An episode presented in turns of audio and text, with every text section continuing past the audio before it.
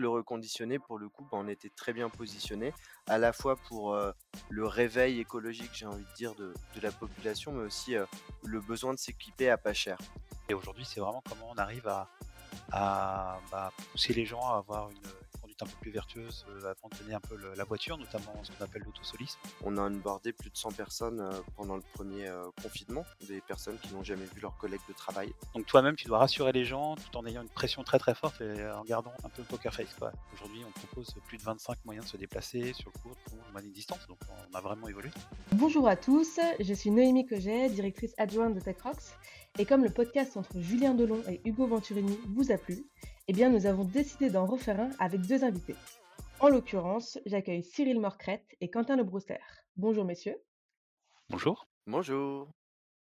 Alors, du coup, on va passer euh, à la phase présentation.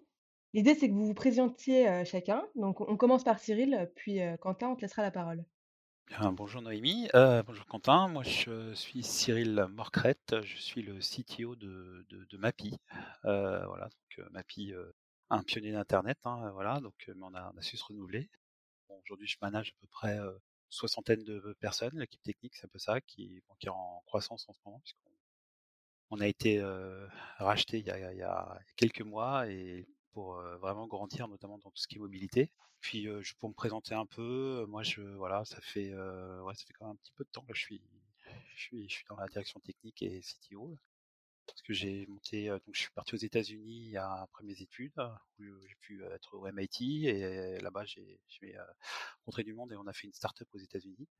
J'ai commencé très tôt ma, carrière de CTO. Puis après je suis passé dans le, monde des télécoms, du média et puis pour finir chez une aventure technologique sur MAPI. Super Cyril, merci. Et Quentin, si tu peux te présenter en quelques mots également. Oui, bien sûr bonjour à tous. Du coup, moi, je suis Quentin Le Brouster. Je suis un des trois cofondateurs de la société Back Market et le directeur technique en charge aujourd'hui de la partie tech et produits chez Back Market. Back Market, c'est une entreprise marketplace dédiée à la vente de produits reconditionnés. donc, l'idée, c'est vraiment de prendre tous les produits électrique et électronique et de leur redonner une seconde, une troisième, une quatrième vie au travers de la plateforme. On est très international, on est ouvert dans, une douzaine de pays aujourd'hui avec la volonté d'en ouvrir neuf de plus cette année. Donc beaucoup, beaucoup d'enjeux. Voilà, et puis après en termes en termes d'équipe, on est à peu près 450 employés, dont 150 sous ma direction à la tech et aux produits. Ok, super. merci beaucoup à vous deux pour, pour ces précisions. Je me permets d'en apporter une également. Alors, je précise que les points de vue que vous allez développer sont, sont les vôtres, hein, pas nécessairement ceux de vos sociétés respectives. Alors, on avait une question notamment concernant 2020. L'idée, c'était de savoir un petit peu comment vous aviez traversé cette année une année finalement de stop and go, notamment autour du confinement, sur le retour éventuel au bureau, etc. Comment s'était passé pour vous et vos équipes côté de Mappy et de, de Back Market? Bah, Je peux commencer. Bah ouais, bah, comme tout le monde, je pense qu'on a, comme tu dis, stop and go, je pense que c'était le, c'est le bon terme. Nous, ça a été particulièrement compliqué parce que bah, on a changé de groupe et dans le groupe d'auparavant, ben ils se sont pris quand même la crise Covid vraiment en pleine tête. Ça a été très violent. Et donc, du coup, on a même dû mettre en place, chose que j'avais jamais fait auparavant, du chômage partiel. Parce que, voilà, on était dans l'inconnu total et en termes de. Puis tu vois, tes, ventes t'arrêtaient immédiatement, puisqu'on vraiment c'était, on était vraiment dans la, dans la publicité, notamment locale, et les commerces étant fermés, ils, ont préféré aussi arrêter immédiatement le, tout ce qui était publicitaire. Donc, donc ça a été vraiment un truc un peu, un peu étrange. Et puis, bon, bah, il y a eu tout ce process de, effectivement, de, reprise. Ça a donné effectivement un élan différent, puisque là, ça a été, il a fallu qu'on remette du monde effectivement en, place pour faire avancer des choses, et puis, bah, ne serait-ce que, travailler avec ceux qui nous, qui s'intéressaient à nous. Puis du coup, on a, voilà, on a relancé la machine. Puis une fois qu'on était, que le confinement était terminé, il a fallu encore gérer bah, le, retour au bureau, puis les, les, allers-retours, et puis surtout découvrir les, peu les aléas de tout ce qui était, tout ce qui était full remote quand c'est pas dans ton ADN, bah, un peu comme beaucoup de monde soudain croître et puis bah, rencontrer en fait plus des facteurs, des problèmes humains plutôt que des, problèmes techniques. En fait. Ok, et, juste question par rapport à ça, Cyril, c'est Donc, tu disais, vous, vous étiez pas habitué chez chez Mappy au full remote et Bah, aujourd'hui, on maintenant on vous avait, on avait, heu, bah, en fait, avait eu une petite séance d'entraînement avec les grandes grèves, de de décembre, puisqu'on a quand même, heu, passé quand même pas mal de trucs en France, hein, c'était rigolo. Donc on était, entraînés, mais, je veux dire, on avait, la compétence technique pour le faire. Le passage en remote, c'était pas très compliqué. Par contre, on était toujours à essayer de faire venir les gens pour se rencontrer. On avait toujours des process agiles qui demandaient quand même de la présence physique et voilà, on n'avait pas toute l'animation et puis toute le comme je le disais, bah, le le rapport humain et managérial pour pouvoir, heu, bah, pouvoir gérer, effectivement du full remote. Heu, techniquement, pas de problème, humainement, c'était un peu plus difficile. OK et et du coup, toi, Quentin, chez Back Market, comment ça s'est passé justement en 2020? Bah, 2020, ça a été une année, pour le peu, étrange effectivement. Nous, ça a pas mal, bon, bah, dès l'annonce du confinement, on on s'y était un peu préparés, hein. Nous, les salariés n'étaient plus là depuis 2 jours, ils avaient déjà tous récupéré, leurs ordinateurs. Passer en full remote était évidemment, la seule option qu'on avait. L'avantage, c'est que déjà à la tech, nous, on avait une culture assez forte sur le remote puisque, n'importe qui à la tech, mais aussi dans la société, pouvait déjà faire 2 jours de télétravail par semaine. Donc on était globalement équipés, pas forcément at scale. Nos 15 premiers jours ont été un un POC, sur Meet pour voir si Google Meet pouvait l'emporter sur Zoom. Heu, malheureusement, ils n'ont pas réussi à l'emporter et donc du coup, on a ouvert, une petite enveloppe budgétaire, l'histoire d'équiper tout le monde pour être sûr qu'on puisse travailler dans des conditions, à minima correctes en termes de de qualité, visuelle. Parce que c'est vrai que la fatigue visuelle de d'enchaîner les Zoom meetings, c'est assez, assez compliqué. Nous, côté, de la boîte, le 1er, heu, confinement a été plutôt, prometteur puisque, bah, tous les foyers, en France, mais aussi dans les dans les pays où on était ouverts, avaient besoin du jour au lendemain de s'équiper un device par, membre de la famille, hein. Parce que quand on a 3 enfants, un ordinateur familial ne suffit pas pour suivre, 3 niveaux de cours, en parallèle et c'est vrai que le reconditionner, pour le coup, bah, on était très bien positionnés, à la fois pour, le réveil écologique, j'ai envie de dire, de de la population, mais aussi, le besoin de s'équiper à pas cher et donc, on a eu, un gros boost de croissance pendant le 1er confinement sur tous, heu, nos accessoires, ordinateurs, webcam, clavier et cetera. Donc ça, c'était intéressant. Après, on a eu un revers sur le business puisqu'on a eu une crise de l'offre et de la demande. Bah, parce que tous les ponts aériens étaient fermés, les produits ne circulaient plus, et comme, en France, on on récupère qu'1 seul 1 000 000 de produits et qu'on en vend 2, heu, de notre côté, bah, il nous manquait, des produits à vendre. Donc on n'a pas manqué, d'imagination, en tout cas, pour réussir à les trouver et à faire en sorte de continuer l'année dans des dans des conditions sereines. Un gros big up, aux équipes parce que tout le monde s'est, creusé le cerveau et a réussi à rebondir à chaque fois qu'on qu'on avait un un petit pépin, quoi. On a même, aussi, pu, glisser des petites évolutions produits, qui nous faisaient marrer, toujours dans, dans l'identité de Back Market, hein. C'était un peu, je me souviens lors du 1er confinement, par exemple, il y avait, il y avait plus de stock de papier toilette dans les grandes distributions et on a autorisé les gens à payer avec du papier toilette sur le site. Donc ça, ça nous faisait bien marrer dans le funnel. C'était l'histoire de dédramatiser, Tant qu'il fait pas de la du recyclage de de papier toilette, ça va. Exactement. Donc voilà et puis après, au cours de l'année, nous, on est on une boîte, même si on était déjà culture remote, on aime bien on aime bien faire les fêtes, on aime bien se voir, se rencontrer, partager. Ça a été très compliqué puisqu'on a onboardé plus de 100 personnes, pendant le 1er, heu, confinement, des personnes qui n'ont jamais vu leurs collègues de travail. Donc très vite, on a redemandé aux gens de de revenir lors du déconfinement au bureau, au moins 1 journée par équipe Ouais. pour continuer de créer ce lien et que les personnes voient finalement à minima leurs collègues et c'est quelque chose qu'on n'aura pas lâché, même avec le 2nd confinement. On tenait vraiment à ce que les 1ers jours des nouveaux salariés se fassent au bureau avec leur manager, pour qu'ils ne soient pas perdus. Parce que c'est vrai que commencer un nouveau travail quand on est chez soi en pantoufles, heu, devant un Zoom, c'est quand même un peu moins excitant que que que de découvrir les nouveaux bureaux, la culture de l'entreprise et autres, quoi. Donc voilà, donc on a on a pas mal, privilégié, la la rencontre dès que c'était possible, dans dans les normes, de sécurité qui nous étaient autorisées, Bah, on a eu le même problème, si je peux si je peux reprendre, on a eu le même problème, nous, où, les les nouveaux qui sont arrivés, on avait, on n'a pas pu transmettre, enfin on n'a pas, c'est un truc qu'on est en train de faire évoluer justement, ça nous a obligés à nous à à nous faire évoluer sur la tout ce qui est la culture et et les valeurs. C'est pas fini, hein, c'est encore un process qui est en cours, mais on s'est rendu compte qu'il y avait, des gens qui arrivaient qui se comprenaient pas en fait avec les, diverses personnes qui arrivaient dans les équipes. On a eu quelqu'un un peu de turnover. Et, et en fait, à distance, ça passait difficilement. Et le jour où on a pu remettre les équipes, on a dû insister hein, parce qu'il y avait un peu le syndrome de la cabane. C'est-à-dire qu'après le premier confinement, les gens étaient bien chez eux. Hein, voilà, enfin, surtout à la tech, beaucoup moins. tous les gens qui faisaient de la conception, par contre, ils avaient envie de revenir, ils avaient envie de se revoir. Par contre, à la tech, pas obligatoirement. Donc, il a fallu un peu, un peu les secouer pour, pour dire si, si, vous venez. Et ça a débloqué plein de situations.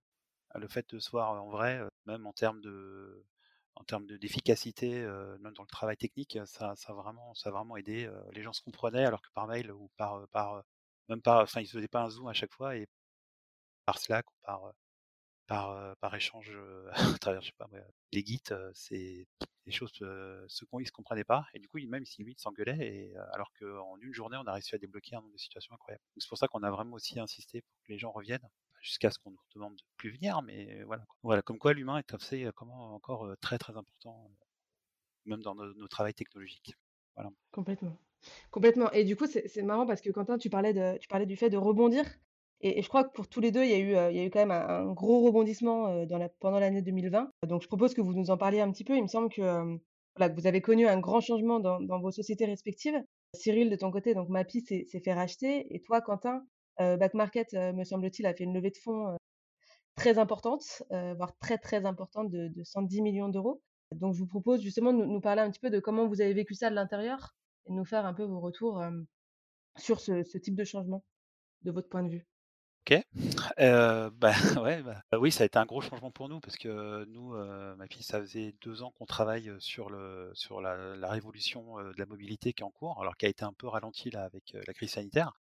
Mais il faut voir qu'aujourd'hui, il y a, y, a, beaucoup de choses qui vont changer, même si les gens s'en rendent pas compte, notamment le, tout ce qui est la mobilité, ce qu'on appelle la mobilité servicielle, qui, qui, fait partie de la loi maintenant. Hein. C'est même pas, c'est pas juste un concept délirant. C'est aujourd'hui, c'est vraiment comment on arrive à, à bah, pousser les gens à avoir une, une, conduite un peu plus vertueuse, à abandonner un peu la voiture, notamment ce qu'on appelle l'autosolisme. C'est ce qui, ce qui arrive beaucoup dans les, dans les grandes métropoles où, enfin, tu vas à Toulouse, il y a, y a, des bouchons sans fin, etc. Mais même, on parle pas même pas de Paris. Il y a l'arrivée des, des, tout ce qui est les ZFE, donc l'interdiction de, dans, dans, les, dans les centres-villes d'avoir des voitures polluantes. Et donc du coup, comment on peut commencer à mixer les transports, les déplacements et, toutes les plateformes qui sont autour de ça, notamment les, plateformes qu'on appelle donc MAS, donc Mobility as a Service. Et, nous, ça faisait un petit moment qu'on qu travaillait dessus, donc on, bah, qu'on commençait à proposer pas mal de choses, notamment sur Mappy, on, on, a toujours une, image de, de, cartographe uniquement, mais en fait, nous, ça fait depuis très longtemps qu'on a, qu'on viré sur le, sur déplacement. Aujourd'hui, on propose plus de 25 moyens de se déplacer sur le court, long, moyenne distance, donc on a vraiment évolué. Et ça, ça, ça nous a demandé vraiment beaucoup de choses au niveau algorithmie, au niveau performance. Et, et, ça, on avait commencé un peu à le présenter un peu partout, et ça a été remarqué par plusieurs sociétés, notamment qui, ben, qui avaient besoin d'accélérer, parce que là aujourd'hui, ben, ça y est, le, marché déjà maintenant qui est en train de se regrouper, est en train de se s'agréger sur autour de voilà même des gens comme Uber hein, qui ont racheté des sociétés de, de, de vélo ou de, de trottinettes pas un hasard ou même Blablacar hein, qui aujourd'hui fait de la trottinette donc c'est vraiment les gens maintenant commencent à dire on va on va commencer à avoir de la multimodalité, voire de l'intermodalité, c'est-à-dire combiner les moyens de transport et puis surtout commencer à vendre les, billets et dans une seule application avoir la vente du billet et bah, l'ensemble des, billets pour tout un trajet, non pas juste sur un mode de transport en particulier. Comme on a on a on a pas mal été actif de ce côté-là, et puis pendant le premier confinement, effectivement, la, RATP qui avait besoin d'accélérer un petit peu de ce côté-là, ben, s'est rapproché de nous. Il y en avait d'autres hein, qui, en ont profité parce que c'est étrangement c'est une période où euh, on pourrait se dire que tout s'est arrêté. En fin de compte, c'est ben, je crois qu'on en avait parlé pas mal dans TechRox. Hein, il y a eu pas mal de gens qui, ont commencé à se rapprocher, à voir quand il y a eu des, changements de fond. Euh, il y a eu beaucoup de, sociétés qui se sont dit bah, tiens, c'est peut-être le moment de bouger. Et euh, ouais, donc du coup, c'était un process un petit peu long parce que voilà, la RATP, ils ont, des, règles un peu fortes, donc ils ont vraiment sondé pour savoir si, si Mappy était était vraiment ce qui leur, ce qui leur permettrait ben, d'accélérer sur le, sur le mass. Et donc voilà, c'était une période assez étrange parce que c'était, ben, comme j'ai dit, une période où il a fallu gérer euh, une incertitude euh, en termes de, de, vente et de, de budget, et donc continuer à malgré tout avancer. Et puis, puis soudain, il y a ce process de, les gens s'intéressent à, vous, ils commencent à vous demander de faire des due diligence. Pour ceux qui ne savent pas, c'est des audits extrêmement poussés, mais je pense que, que Quentin les eu les mêmes avec avec le de fonds. Hein, c'est pas, on donne pas 110 millions d'euros comme ça. Bah après, donc il a fallu, bah, du coup, les mobiliser un peu les gens, sans et malheureusement, on peut pas trop leur dire ce qui se passe. On peut leur, alors on est obligé de leur dire hein, qu'il y, a des choses qui arrivent, qu'il y a des gens qui sont prêts à investir. beaucoup de choses sont confidentielles, beaucoup de choses sont confidentielles, et donc tu es obligé de les. Le CTO peut pas porter tout, il n'a pas toute l'expertise, même si on est très intelligent. Mais non, en fait, c'est les équipes qui les portent. Donc au final, quand il y a des experts en face, il faut mettre des experts à toi, mais ça rend les trucs un peu compliqués, c'est-à-dire qu'il faut pas dire qui y a en face. Donc c'est, voilà, faut, organiser les choses. Et puis à un moment, ben, on disparaît en plus. C'est ça qui est, très dur. c'est-à-dire que le process était, un peu long, hein, c'était quelques mois quand même. Et ben, il, a fallu organiser, réorganiser la boîte parce que moi et la, directrice générale de, de ma fille, on a, ben, on passe en mode sous-marin quoi. Et malgré tout, il faut quand même piloter la boîte. Donc il faut beaucoup, beaucoup plus déléguer, ce qui était, plutôt pas mal. Et puis après, c'est bien préparer cette, arrivée de l'autre côté pour nous. Mais bon, à la rigueur, j'en parlerai un petit peu plus tard, parce que je crois que d'autres questions, puis je vais laisser un peu Quentin raconter son histoire à lui. Juste, juste pour rebondir, Cyril, rapidement, mais donc ce que tu nous disais par rapport à tes équipes, donc tu les mettais au courant ou c'était juste, voilà, ils savaient qu'il y avait quelque chose qui se préparait, mais parce que j'imagine que quand tu délègues, forcément, les, gens doivent se douter qu'il se, se trame quelque chose. Ben voilà, et puis enfin, faut lutter contre la radio moquette également. Et encore une fois, on était, dans un groupe qui, prenait vraiment très cher vis-à-vis du Covid, qui, a dû se, réinventer un peu à ce moment-là. Donc il y avait aussi une peur que c'était que c'était quelque chose de plus grave. Nous, il fallait qu'on explique qu'effectivement on était, en ce moment avec des discussions sur des gens qui allaient investir de l'argent dans ma pique. Il y avait plein de choses qui étaient ouvertes. Mais je crois que la phrase qu'ils ont plus entendue, parce qu'ils nous disaient, mais ce process-là, où il en est où? Je crois qu'on a dû raconter, ça avance à peu près 843 fois. euh, et, et ouais, c'était super frustrant parce que beaucoup de choses sont basées sur la confiance. Et là, tu leur expliques pourquoi tu ne peux pas le faire et pourquoi tu ne peux pas expliquer ce qui se passe. Et malgré tout, tu dois lutter contre les, bah, les rumeurs, les ragots, les peurs, voilà. Bien sûr. Et en plus de ça, toi-même, tu as une grosse, grosse, grosse pression parce que j'ai vu ça sur d'autres boîtes qui, qui, se sont vendues. Le fait que tu sois tellement impliqué dans ce process, tu es obligé d'arrêter plein de choses. Et si ce process s'arrête, parce que voilà, je sais pas, à un moment, l'acheteur décide d'arrêter, il y a un vrai risque pour la boîte. Donc toi-même, tu dois rassurer les gens tout en ayant une pression très très forte et en gardant un peu le poker face. Le cap, voilà, c'est ça qui est pas facile. Il y a des vrais enjeux aussi derrière. Ah oui. Et, toi, Quentin, justement, est-ce que tu peux nous faire ton retour aussi et, nous, nous, parler un petit peu de ton, ressenti, comment tu l'as vécu sur cette levée de fonds, donc je répète, de 110 millions d'euros de back market? Ouais. une levée de fonds, c'est c'est la continuité de l'histoire, j'ai envie de dire, parce qu'on est toujours dans une démarche de croissance, d'acquisition des, des marchés, de pénétration des marchés, etc. Donc, nous, c'est pas la, c'est pas la première. On en a déjà fait quelques-unes avant. Celle-là, évidemment, le, montant est record. Pour nous, déjà, comment ça se vide l'intérieur une levée de fonds? Bon, déjà, qu'est-ce qui trigger une levée de fonds? En moyenne, on essaye toujours d'avoir 18 mois de cash d'avance. Si on en a moins, le risque, c'est justement de ne pas réussir à lever des fonds et de, ne pas avoir une bonne valeur parce que finalement, chaque jour qui passe, quand vous n'avez plus de trésorerie, fait que la, valeur de votre boîte va, va baisser et qu'on vous fera une offre un peu au rabais. Donc l'idée, c'est toujours de trouver le, sweet spot entre maximiser la, valeur de la boîte et en même temps anticiper un minimum pour être sûr d'avoir de la trésorerie devant en cas de no deal. Donc nous, c'est toujours quelque chose qu'on suit de près, qu'on trigger, et après, on va essayer d'être quand même relativement transparent avec la société. Donc on va annoncer à tout le monde qu'on part en roadshow, qu'on va chercher des fonds, et on explique à tous les salariés le processus comment ça se passe, comment on séduit des fonds, comment on les rencontre, puis le processus, effectivement, tu en parlais, de la due diligence, de, de tout, ce qui va, se passer, et cette énième frustration de tant que rien n'est signé, quand bien même les discussions sont, bien avancées, on ne peut rien dire parce que même le jour où on a une date de signature, le, deal peut s'arrêter en pleine nuit. Donc on, on a bien appris toutes ces choses-là et on évite de vendre la peau de l'ours avant de l'avoir tué. Cela dit, on fait quand même énormément de pédagogie pour que les gens n'aient pas de toxicité ou d'inquiétude et qu'on puisse les rassurer sur ce processus et, aussi comme on a donné des, actions à tous les salariés, bah, qu'on leur explique leur impact pour eux, pour leur BSPCE, la valeur qu'elles vont prendre, etc. Et ils sont toujours ravis de voir le multiple avant et après la signature. Donc ça, c'est important de la transparence pour nous, l'explication de la pédagogie. Derrière, il y a quand même le but, et Cyril, tu le disais vraiment à juste titre, le but, c'est de pas créer du défocus en interne. On va juste chercher un chèque. Hein, on n'est pas en train de revoir la stratégie business, produit, etc. On est toujours en itération, en train d'avancer et on va pas changer le cap. C'est juste vraiment la continuité de l'histoire et saupoudrer, j'ai envie de dire, d'une grosse pointe d'ambition hein, qui va avec le chèque, quoi. Donc ouais, quelques personnes. On a une, une team qui est dédiée au levée de fonds, qui vont effectivement de la finance aux opérations en passant par la tech, continuer le process et répondre éventuellement aux questions. Moi, sur la partie tech, j'ai l'impression quand même qu'il y, y, a un prisme de pragmatisme, c'est-à-dire que on n'est pas vraiment challengé sur la partie tech avant la due diligence parce que une boîte qui marche, on suppose que l'intendance suit derrière et donc bah, la, tech et tout tourne en fait et qu'il n'y a pas vraiment de, problème. Sur la partie tech, on a été vraiment plutôt consulté lors de la due diligence pour vérifier qu'il n'y a pas de trou dans la raquette ou pas de cadavre sous le tapis, mais ce qui n'était pas vraiment le cas. Et après, effectivement, on va, on va mettre les experts en face pour pouvoir rassurer les investisseurs et répondre à toutes leurs questions.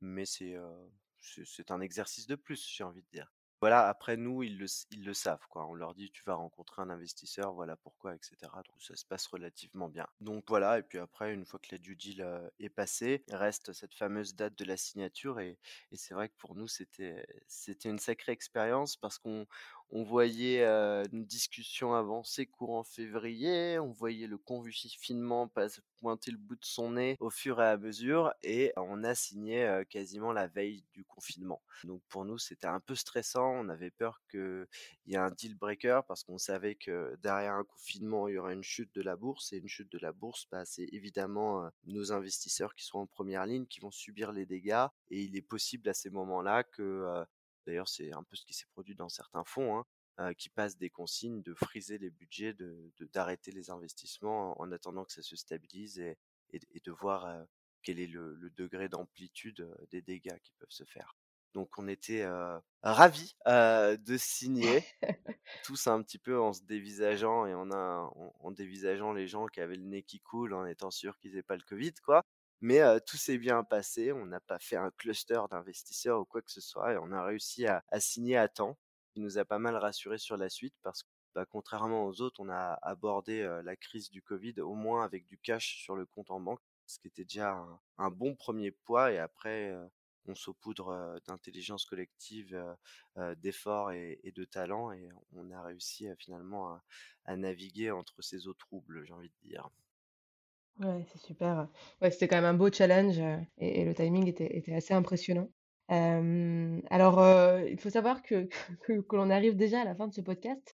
Donc, je vais quand même, vous poser, une dernière question au sujet de justement vos challenges actuels. Si vous pouvez nous en parler un petit peu, parce que là, on a fait un tour, de 2020 et je pense que ça pourrait être intéressant aussi de savoir, comment, comment va se passer 2021 pour vous, ce que vous avez à l'esprit et et dans votre roadmap, chacun de votre côté. Euh, bah, de notre côté, euh, déjà, euh, on a un grand groupe à intégrer, parce qui, connaît un petit peu le transport en commun, donc il va falloir qu'on accélère franchement de ce côté-là. Et puis, comme je disais tout à l'heure, il y, a une, révolution en marche, mais elle va. En fait, c'est ça qui est un petit peu étonnant, c'est-à-dire que c'est un espèce de rouleau compresseur que nous on voit, que les gens encore une fois, voient un peu parce qu'il y a des, ben, on habite dans une grande métropole, on voit des nouveaux modes de transport qui arrivent, etc. Mais là encore, encore une fois, il y a vraiment beaucoup, beaucoup d'investissements qui se fait sur, sur la, convergence. Et c'est là où, nous, on doit, on beaucoup travailler. C'est-à-dire, on doit travailler sur comment maintenant arriver sur faire des, applications qui soient, alors pour nous et pour la RATP, parce qu'on n'est pas tout seul. pour nous, c'est un gros changement. Hein. Je veux dire, avant MAPI, on était un peu, un peu autonome dans notre groupe, qui était beaucoup plus axé autour des PME. Et on était juste un média puissant, puisque nous, on fait 12 millions de visiteurs uniques tous les mois, hein, malgré tout. les gens qui viennent, ils, aiment bien Mappy, ils repartent pas. Donc c'est plutôt un, plutôt un gage de, qualité, on est content. Et, là, du jour au lendemain, on s'est retrouvé bah, au cœur du réacteur. C'est-à-dire que soudain, bah, la RATP était assez active sur pas mal de choses, ce qui ne font pas que des métros. Hein. C'est un groupe, ils, sont, à l'étranger, ils, travaillent aussi sur cette course de la mobilité servicielle, qui encore une fois est une obligation pour les territoires. Il faut que les, tous les territoires doivent le, fournir. Donc maintenant, soudain du jour au lendemain, on a les territoires, les, sociétés qui doivent maintenant aussi offrir des forfaits de mobilité à leurs salariés. Et du coup, c'est un sujet qui intéresse maintenant du coup tout le monde. Donc il y a une espèce de course auprès de tous les gens, tous les opérateurs de mobilité. Et nous, on va, on va devoir travailler sur les GPS, on va devoir travailler sur bah, ce qu'on appelle tous les algorithmes intermodaux, c'est-à-dire comment tu arrives à prendre faire du calcul d'itinéraire, non pas uniquement sur du routier, mais en combinant du routier, du transport en commun, des mobilités douces, mais ou voire du longue distance. si je veux aller, je sais pas moi, à Marseille, ben du coup il faut que j'aille à la gare de Marseille, comment je me rends à mon point d'arrivée, et tout ça avec en même temps avec des, gens qui sont répartis partout et d'avoir un seul billet et un seul paiement. Tout ça pour nous, voilà le paiement. Nous on était vraiment des gens très balèzes dans tout ce qui était algorithmie et big data.